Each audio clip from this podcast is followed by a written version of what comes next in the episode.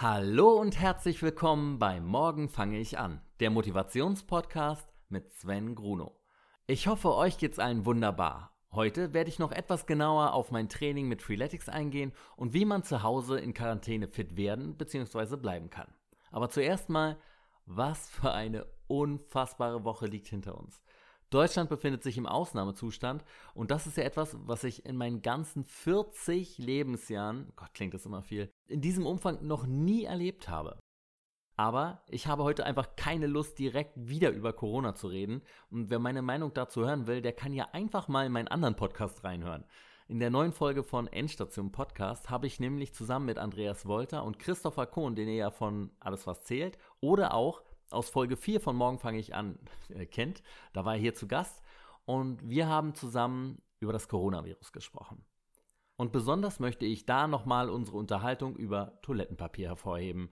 Mehr zu Endstation Podcast findet ihr auf unserer Instagram-Seite, die sich einfallsreich ebenfalls Endstation Podcast nennt, oder auch auf meinem Instagram-Account Sven Gruno und Gruno wird mit einem W am Ende geschrieben. Ganz außen vor kann man das Virus aktuell natürlich nicht lassen, denn es hat natürlich starke Auswirkungen auf unseren normalen Alltag. Fitnessstudios sind geschlossen, gesellschaftliche Aktivitäten sind einzudämmen, viele von uns können ihren normalen Beruf gar nicht mehr nachgehen und wenn wir ganz ehrlich sind, ist eine komplette Quarantäne auch nicht unwahrscheinlich. Wie kann man also versuchen, das Bestmögliche aus der ganzen Situation zu machen? Vorausgesetzt natürlich, dass man selber gesund bleibt. Mein Tipp, versucht weiter einen geregelten Alltag zu haben. Also sitzt nicht bis spät nachts vor der Glotze, pennt bis um 12 Uhr mittags, sondern habt weiterhin feste Zeiten und setzt euch selber Ziele. Ich selber habe ja eh noch sieben von meinen zehn gesetzten Zielen vollkommen offen. Mal schauen, was ich da angehen kann bzw. werde. Außerdem arbeite ich aktuell an einem weiteren Projekt, das mir unglaublich doll am Herzen liegt und an dem ich in den nächsten Wochen exzessiv arbeiten werde. Und auch sportlich wird so gut ich kann durchgezogen, denn Sport hilft ja bekanntlich auch dabei, gesund zu bleiben. Inzwischen habe ich ja bereits zwei Wochen Freeletics hinter mir, also zehn Workouts. Die letzten zwei Wochen haben meinem Körper ziemlich gut getan. Endlich ein abwechslungsreiches Trainingsprogramm, da freut sich der Körper und dankt es einem mit erheblichem Wachstum der Muskeln. Zu sagen, dass ich mich in der letzten Woche abends nach einem langen gute Zeiten schlechte Zeiten Drehtag noch darauf gefreut habe, das Freeletics Programm durchzuziehen, wäre aber eine absolute Lüge. Trotzdem habe ich das Programm komplett durchgezogen. Teilweise waren die Workouts sehr anstrengend und je länger die Woche gedauert hat, umso mehr musste ich meinen inneren Schweinehund überwinden, abends nochmal zu trainieren. Aber kennt ihr dieses Gefühl, wenn ihr es schafft, euch aufzuraffen und zu trainieren und sich dann beim Training dieses Glücksgefühl einstellt? Das hatte ich in der letzten Woche überhaupt nicht. Der einzige Glücksmoment beim Training war der, dass ich gesehen habe, dass gleich das Cooldown anfängt und das Training bald vorbei ist.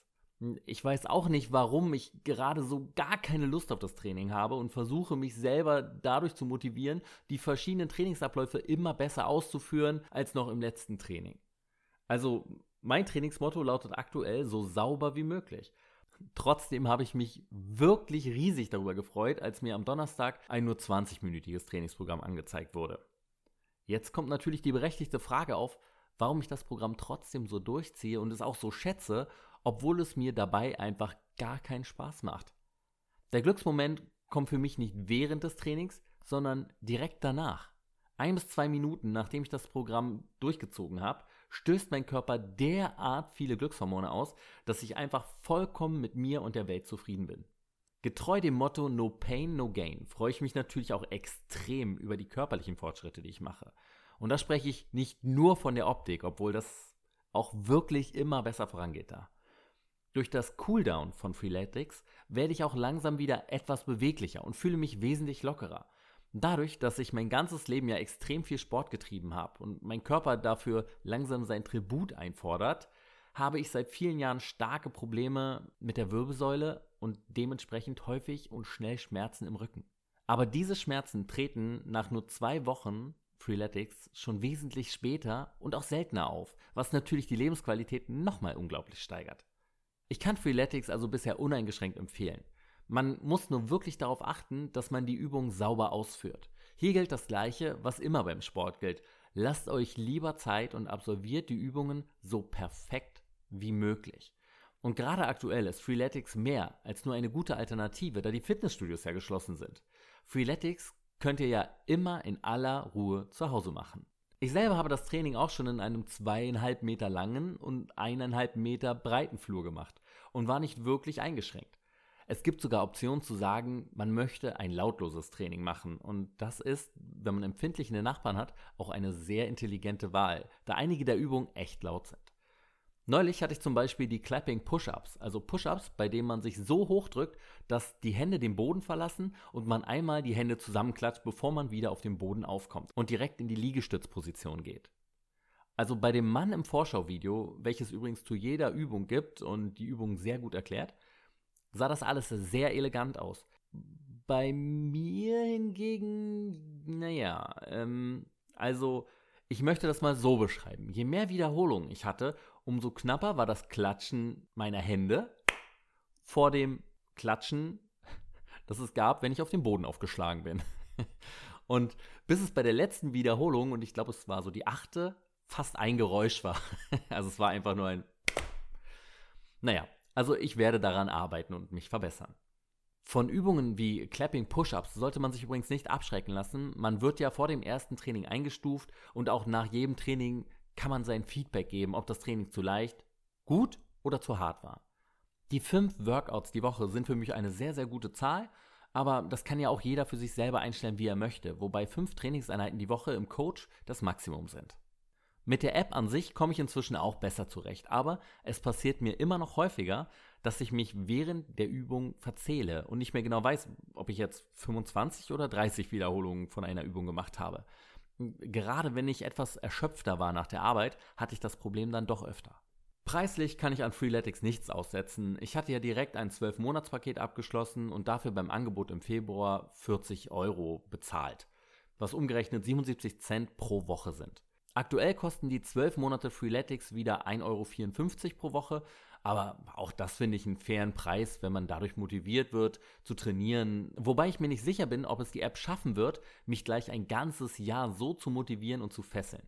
Aber ich werde davon berichten. Sonst könnt ihr es ja auch erstmal mit einem 3-Monats-Paket versuchen und das kostet gerade 2,69 Euro die Woche. Kommen wir jetzt aber mal wieder zur Ernährung. Und da muss ich direkt etwas gestehen. Ich habe diese Woche gesündigt. Am Mittwoch gab es beim Catering von GZSZ nämlich Jägerschnitzel. Und das liebe ich einfach. Ja. Aber für alle Nicht-Brandenburger zur Erklärung, es handelt sich dabei nicht um ein leckeres Schnitzel mit Pilzen und Kartoffeln, sondern das Brandenburger Jägerschnitzel. Das ist also eine panierte Jagdwurst mit Nudeln und Tomatensauce. Das habe ich damals zu meiner Zeit bei Anna und die Liebe kennen und lieben gelernt und freue mich jedes Mal, wenn es das bei uns in der Kantine gibt. Das kommt halt nur alle paar Monate vor und meistens bin ich dann auch gerade nicht zufälligerweise da. Und daher wollte ich mir das einfach nicht nehmen lassen. Und hat es sich gelohnt? Naja. Also A, hatte ich tatsächlich, und ich habe mich mega darüber geärgert, direkt wieder ein schlechtes Gewissen. Und B, hatte ich in der Mittagspause noch ein wichtiges Gespräch und musste daher alles total runterschlingen und konnte es nicht wirklich genießen. Nächste Mal vielleicht. Ansonsten bin ich im Moment sowohl beim Frühstück als auch beim Abendbrot total auf meinem Green Smoothie hängen geblieben. Obwohl ich Slow Carb Ernährung betreibe, esse ich ja auch noch weiterhin Obst, weil ich das Gefühl habe, dass mein Körper ansonsten etwas fehlt. Und daher kann ich auch jetzt immer schön variieren und mal eine andere Obstsorte mit reinhauen in den Smoothie. Und immer dabei ist bei mir Blattspinat, eine halbe Gurke, ein Apfel, ein Hauch Ingwer und Kokosnusswasser. Dazu dann noch verschiedene Sachen, die ich abwechsle. Also eine halbe Mango, eine halbe Avocado, ein paar Datteln und sehr empfehlen kann ich übrigens Minze und Basilikum. Das reicht dann für einen Smoothie für den Abend und auch direkt für den Morgen. Das heißt, ich gieße mir ein Glas ein und schütte den Rest direkt in eine Flasche, die ich am nächsten Tag mit zur Arbeit nehme und unterwegs dann trinke. Und ich liebe diesen Geschmack. Ich habe gleich extrem gute Laune, wenn ich das getrunken habe ich fühle mich seitdem fitter und auch mein Bauch fühlt sich einfach wesentlich besser an und ist eigentlich nie aufgebläht. Zum Mittag gibt es weiterhin mein Chili. Weil alle aber gerade wahnsinnig sind, konnte ich leider nicht genug Zwiebeln kaufen und auch die Möhren, die ich sonst immer für die Frische mit ins Chili mache, waren ausverkauft. Ihr Verrückten. Am Samstag bin ich dann vor meinem regulären Skitag auf die Waage gestiegen und stand bei 84,2 Kilogramm. Das sind 0,4 Kilogramm weniger als in der Woche zuvor und genau 11,9 Kilo weniger als zwei Monate vorher. Läuft also und die Hosen rutschen weiter und weiter und weiter. Der Cheat-Tag selber war dann irgendwie unbefriedigend. Ich hatte total viel um die Ohren und das Essen spielte sich dann irgendwie nur so nebenbei ab. Zum Frühstück wieder Smacks und Honey Nut Loops, mittags eine Salami-Pizza, die wirklich lecker war. Und dass ich zwischendurch viel genascht habe, brauche ich dem geneigten Hörer wohl auch nicht mehr erzählen. Und äh, zum Abendbrot hatte ich so einen Aufbackkäse und äh, dann Wurst dazu, Brot und Gemüse.